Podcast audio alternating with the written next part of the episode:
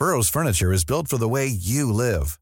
From ensuring easy assembly and disassembly to honoring highly requested new colors for their award-winning seating, they always have their customers in mind. Their modular seating is made out of durable materials to last and grow with you. And with Burrow, you always get fast, free shipping. Get up to 60% off during Burrow's Memorial Day sale at burrow.com slash ACAST. That's burrow.com slash ACAST. burrow.com slash ACAST. Hiring for your small business? If you're not looking for professionals on LinkedIn, you're looking in the wrong place. That's like looking for your car keys in a fish tank.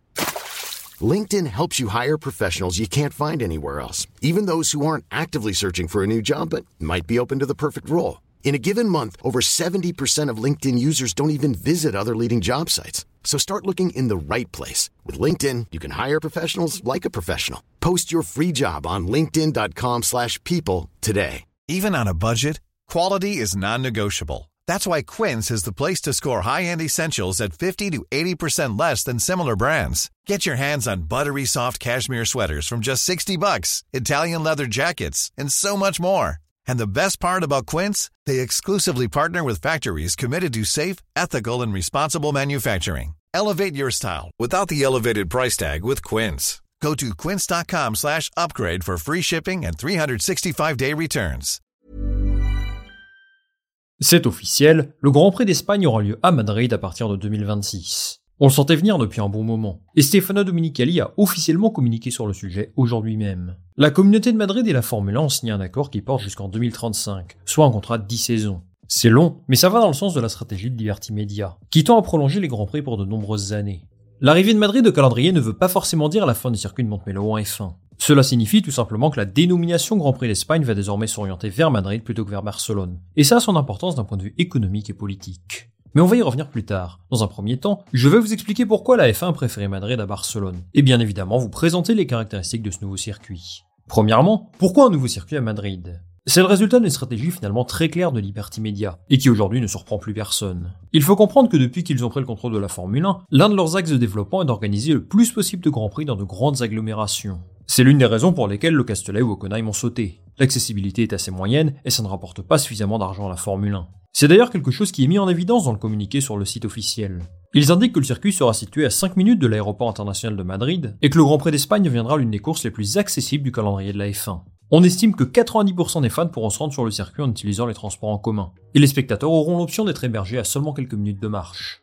C'est très différent du circuit de Montmelo, qui est situé à une grosse demi-heure de Barcelone en voiture. On peut aussi le rejoindre en train, mais la gare là-bas est vraiment minuscule, et ça n'a absolument rien à voir avec l'aéroport de Madrid qui est immense. À noter quand même que la course se déroulera dans le quartier de Barajas, à une quinzaine de kilomètres du centre de Madrid. Ce n'est pas la porte à côté, mais grâce à sa proximité de l'aéroport, l'accessibilité est grandement renforcée. Il y a également un objectif écologique. La F1 souhaite atteindre un objectif de neutralité carbone à partir de 2030. Et il pense que ce Grand Prix à Madrid va fortement contribuer à ça. Déjà, il mise sur moins de voitures, et de transports polluants en général, mais aussi sur la mise en place de différents processus plus respectueux de l'environnement, en partenariat avec l'IFEMA de Madrid. L'IFEMA, l'abréviation de l'Institution Ferial de Madrid, est un très grand complexe qui organise différents événements internationaux, par exemple la COP25 en 2019. Si je vous parle de ça, c'est parce que les bâtiments de l'IFEMA seront littéralement au centre du circuit, et qu'ils accueilleront les fans dans des structures qui utilisent 100% d'énergie renouvelable, ce qui tranche avec le circuit de Barcelone. Dernière chose à dire sur le choix de Madrid, et ça a son importance. L'événement va générer énormément d'argent pour la Formule 1, mais aussi pour la communauté de Madrid, sans aucun doute plus que Barcelone. Comme vous le savez, Madrid est une capitale européenne très dynamique, et qui compte énormément sur le plan économique et sportif. En plus de la course, des activités pour les fans auront lieu dans le centre de Madrid, les entreprises et les écoles de la ville vont participer à l'organisation de ces événements, ce qui soutient bien sûr l'économie locale. Au total, Liberty Media estime que le Grand Prix devrait générer environ 450 millions d'euros pour l'économie de la ville chaque année, ce qui est un joli pactole si tout cela est bien vrai.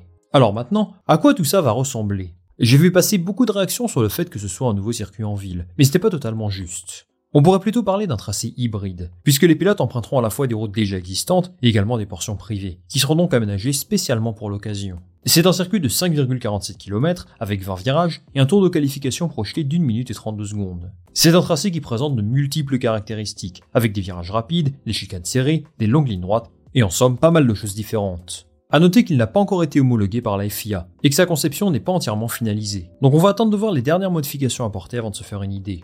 Le circuit pourra accueillir jusqu'à 110 000 spectateurs par jour dans un premier temps, avant d'augmenter la capacité jusqu'à 140 000 dans les prochaines années. Techniquement, c'est quelque chose qui se rapproche pas mal de Miami dans la configuration, donc je ne sais pas si c'est forcément une très bonne nouvelle pour le spectacle. Mais en 2026, on entrera dans une nouvelle ère de monoplace, et je suis curieux de voir comment les voitures de cette génération se comporteront sur ce genre de circuit. Alors en ce qui concerne mon sentiment personnel sur l'arrivée de Madrid en F1, je vous avoue que je suis assez partagé. D'abord, je suis heureux de voir que la Formule 1 et l'Espagne poursuivent leur collaboration. C'est un pays qui se passionne pour les sports mécaniques en général, et la Formule 1 ne fait pas exception. Fernando Alonso a très largement contribué à ça, tout le monde le sait. Mais c'est un pays qui organise des courses de F1 de manière presque continue depuis le milieu des années 60 quand même. Donc il y a un vrai passif entre les deux. Accueillir un Grand Prix à Madrid fait vraiment sens. C'est une ville vraiment sympa, super bien connectée, avec une grosse capacité d'accueil, et je pense sincèrement que l'expérience pour le spectateur sur place peut être très bonne. Maintenant, Barcelone et la F1 ont une histoire commune très forte, et c'est forcément regrettable de voir que la ville va peut-être perdre son Grand Prix de F1. Le premier Grand Prix d'Espagne, c'était à Pedralbas en 1952, un quartier de Barcelone. Il y a également eu des courses à Montjuic, et Montmelo est présent au calendrier depuis 1991. C'est un circuit qui n'a certainement pas le même prestige qu'un Spa ou un Monza, mais qui reste un vrai mythe de la Formule 1. La question que je me pose aujourd'hui, c'est si ce changement est une bonne chose pour les fans, pour les écuries et pour la Formule 1. Et je vais commencer par ce dernier, parce que la réponse est la plus facile. Oui, évidemment, pour Liberté Média, le groupe Formule 1, se déplacer à Madrid est une option sensiblement plus intéressante d'un point de vue économique. Pour les écuries, eh bien je me pose la question. Aujourd'hui, le Grand Prix d'Espagne n'est peut-être pas le plus intéressant du calendrier, mais c'est un formidable circuit pour comprendre le comportement d'une monoplace. Les tests d'avant-saison avaient lieu là-bas jusqu'en 2022, et on décrit généralement ce circuit comme celui qui offre les vraies réponses sur le potentiel de la voiture. Pour les pilotes, c'est également un endroit où ils aiment se rendre en général, parce que ça leur permet de tester beaucoup de choses différentes en un laps de temps réduit. C'est un bon circuit pour les rookies aussi, parce qu'ils ont forcément roulé là-bas en catégorie junior, c'est obligé. Et c'est l'occasion pour eux de se concentrer sur des aspects plus techniques de leur voiture, parce qu'ils connaissent le circuit par cœur. Donc perdre Montmelo pour les écuries n'est pas forcément quelque chose d'extrêmement réjouissant. Enfin, pour les fans, je vais peut-être être un peu dur, mais je ne pense pas que ce soit une perte absolument irremplaçable. Comme je vous le disais un petit peu plus tôt, Montmelo n'a pas l'aura que peut avoir Silverstone, Monza ou Spa. Ces circuits européens qui ont une histoire si riche en Formule 1 qu'ils sont tout simplement indéboulonnables. En ce qui concerne les téléspectateurs, ce n'est pas un Grand Prix qui suscite énormément de spectacles. Quoique c'était plutôt pas mal l'an dernier. Forcément, il n'y a pas que le circuit qui est en tort. Et en plus de ça, ils ont fait des efforts pour rendre le tracé plus attrayant. Mais il y a aujourd'hui des circuits qui offrent davantage de garanties. Pour autant, Montmelo ne perdra peut-être pas sa place au calendrier. Ça ne s'appellera plus Grand Prix d'Espagne, ça c'est sûr. Mais les organisateurs sont toujours en discussion pour prolonger l'aventure avec la Formule 1 au-delà de 2025. Stefano Dominicali lui-même a confirmé que l'arrivée de Madrid en Formule 1 ne signifie pas pour autant la fin de Barcelone. Il avance même que des discussions ont lieu en ce moment avec les organisateurs du Grand Prix pour évaluer la possibilité d'avoir deux Grands Prix espagnols au calendrier. Ce ne serait pas quelque chose de nouveau. Valence et Barcelone ont par exemple partagé l'affiche pendant plusieurs années, et deux Grands Prix dans un même pays, ça se fait en Italie ou aux États-Unis. Pour autant, je pense que la tâche du Grand Prix de Barcelone s'avère extrêmement compliquée. Certes, ils peuvent compter sur le soutien d'une région très attrayante, d'une importante ville très touristique, et ils ont sans doute des leviers économiques qui peuvent leur donner de la crédibilité. Mais à côté de ça, les infrastructures de Montmelo ont besoin d'un vrai coup de peinture, et Liberty Media a la sensation qu'ils n'ont jamais vraiment fait les efforts nécessaires pour moderniser le circuit. Pour avoir une chance de conserver sa place au calendrier, la Catalogne va devoir faire de sacrés efforts structurels et financiers. Et visiblement, ils ont l'air de vouloir aller dans cette direction d'après leur déclaration. Mais malgré ça, est-ce qu'on peut imaginer sur le long terme un calendrier avec deux grands prix espagnols? En toute honnêteté, j'ai du mal à y croire. Stefano Dominichelli souhaite une juste répartition des grands prix dans le monde, avec un tiers des courses en Europe. Faire de la place à Barcelone, c'est sans doute sacrifier un autre grand prix européen, ou alors créer un calendrier encore plus long et s'attirer les foutes des écuries et des pilotes. Au final, tout n'est pas perdu pour eux. Dominichelli a laissé la porte ouverte, et il sous-entend qu'il souhaite un accord financier à la hauteur de ce qu'est devenu la Formule 1 aujourd'hui, mais également des améliorations sur les infrastructures et l'accessibilité. On verra bien si Montmelo conserve sa place au calendrier ou non. Par contre, une chose est sûre, Madrid sera là jusqu'en 2035, en espérant donc une belle surprise et des courses passionnantes pour les saisons à venir. C'est terminé pour cette vidéo les amis, merci de l'avoir regardé. Donnez-moi votre avis sur le circuit de Madrid en commentaire, si à votre avis ce sera mieux qu'à Barcelone, moi je lirai tout ça très attentivement.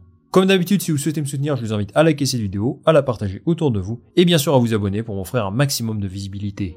On va se retrouver très rapidement pour une nouvelle vidéo. Salut à la prochaine